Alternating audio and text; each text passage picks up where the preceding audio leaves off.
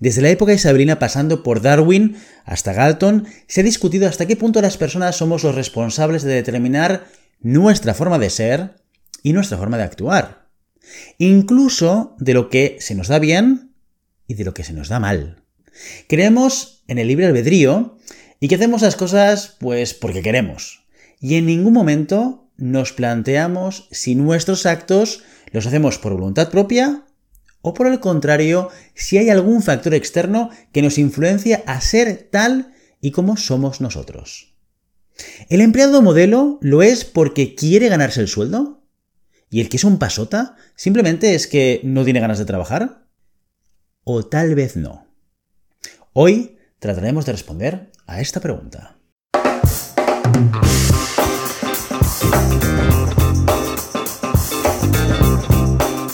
En las ciencias del comportamiento existe un debate conocido como Narture versus Nurture o también como naturaleza versus crianza.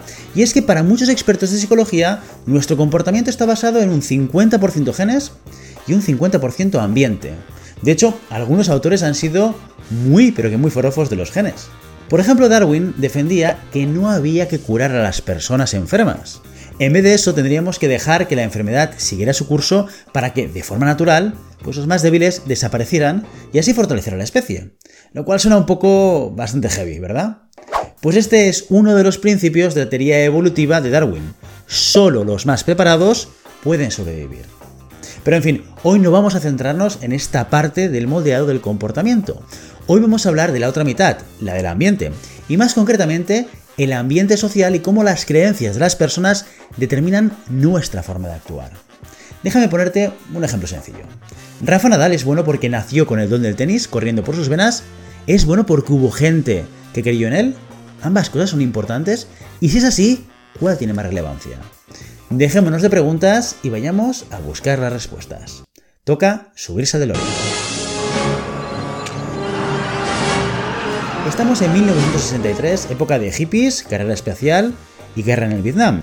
También es el año en el que Robert Rosenthal es profesor e investigador de psicología en la Universidad de Harvard, interesado en conocer cómo las personas se influyen entre sí. Vaya, qué casualidad, igual que nosotros.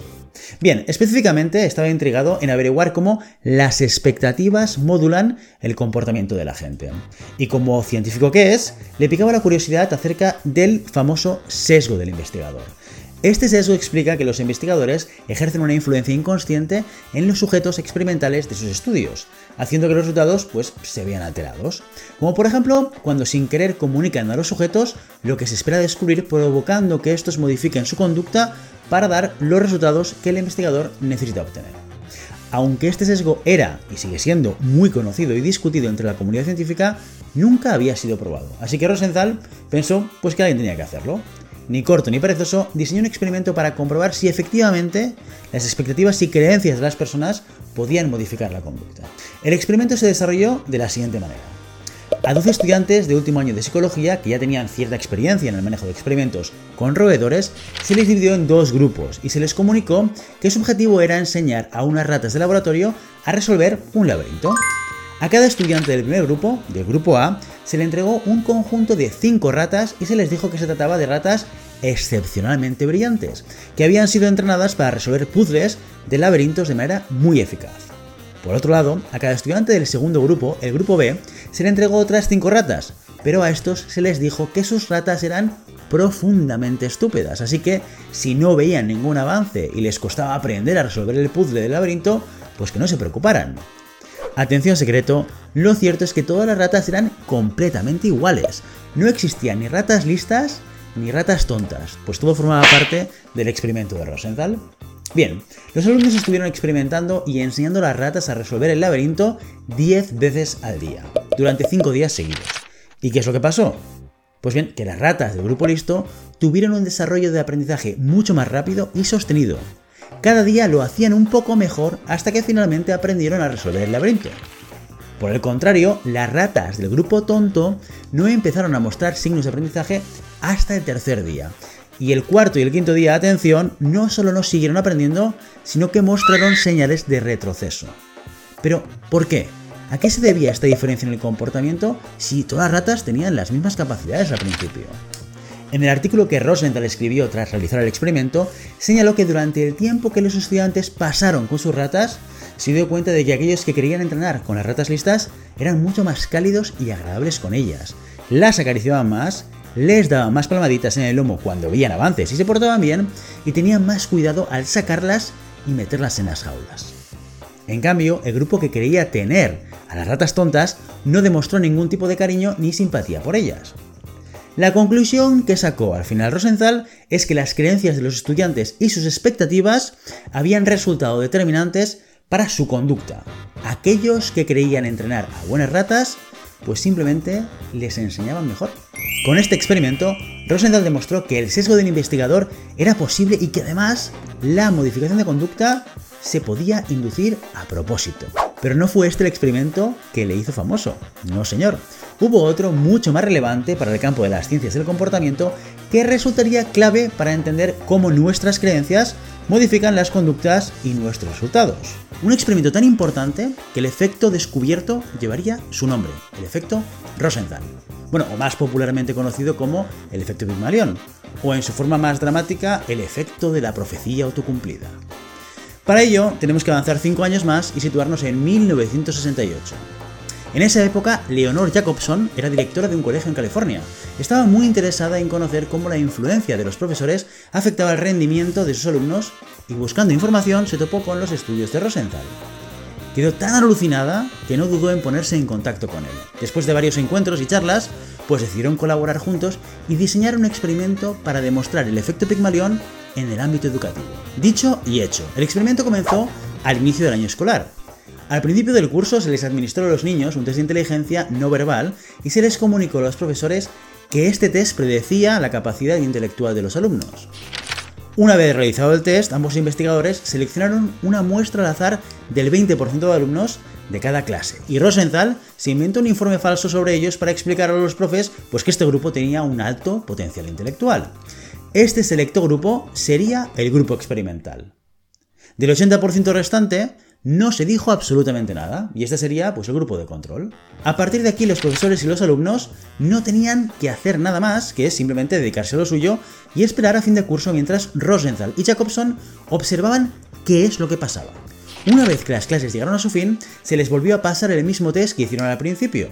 ¿Y cuál fue el resultado?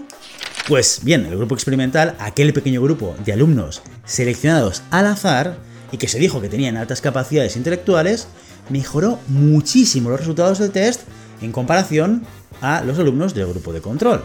Recordemos que esos niños no tenían altas capacidades, eran iguales que el resto de sus compañeros. Entonces, ¿qué es lo que hizo que sus puntuaciones fueran mejores?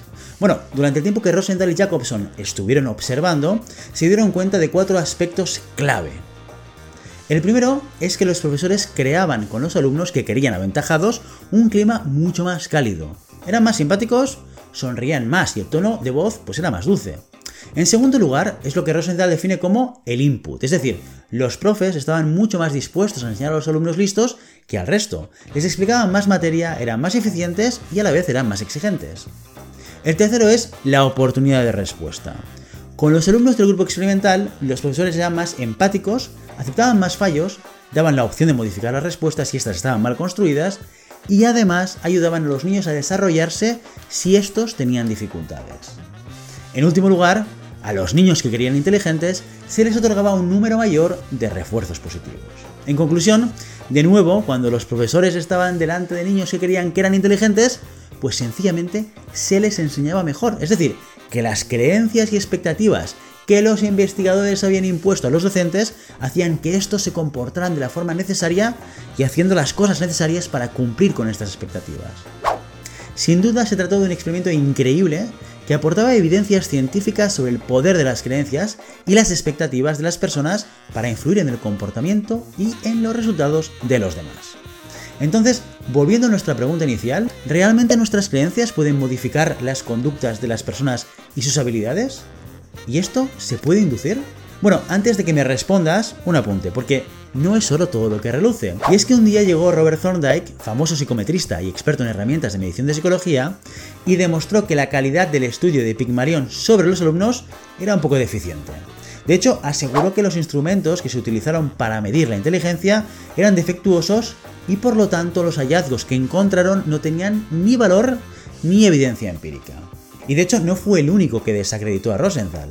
Por su parte, Rodenbusch demostró en otro experimento que cuando los profesores habían llegado a conocer a sus estudiantes durante dos semanas, la inducción previa de las expectativas se reducía atención a cero. Es decir, que daba igual que les hubieran dicho que el grupo experimental era más inteligente. Tras dos semanas con ellos, se habían dado cuenta de que no era así.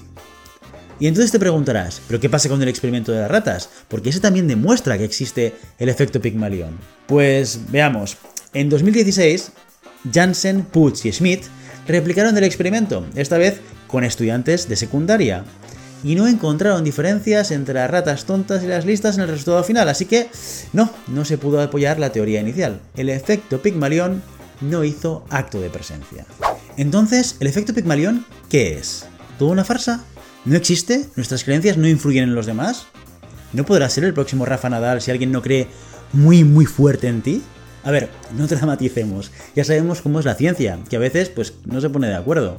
Verás, a pesar de las críticas y experimentos fallidos, sí que hay más estudios que apoyan el efecto Pygmalion y la influencia en los demás a través de nuestras creencias. Por ejemplo, Kieran y Gold demostraron en un metaestudio que las expectativas positivas de los directivos sobre sus colaboradores mejoraban su desempeño. Y si tienen expectativas negativas, pues la autoestima de los empleados bajaba y por lo tanto también su rendimiento. Entonces, ¿cuál es la conclusión de todo esto? Pues bien, como ya has visto, parece que sí que hay cierto efecto en el comportamiento de las personas según sus expectativas, y que estas a su vez influyen en cómo actúan los demás. Puede que el efecto Pygmalion no sea tan potente como para convertir a tu equipo en un equipo de alto rendimiento solo por creer muy muy fuerte que lo es pero sí que parece claro que la ciencia apunta a que si crees que tu equipo es de alto rendimiento, será más probable que emprendas las acciones necesarias para conseguirlo que si no lo creyeras. Así que, en tus manos lo dejo. Si te ha gustado el vídeo, dale a like y no te olvides suscribirte para no perderte ninguna de nuestras publicaciones semanales. Y recuerda que también puedes apuntarte a nuestro grupo de Telegram, seguirnos en LinkedIn y suscribirte a nuestro newsletter. Encontrarás más información en nuestra web en globalhumancon.com Muchas gracias por estar hasta el final y hasta el próximo episodio. Adiós.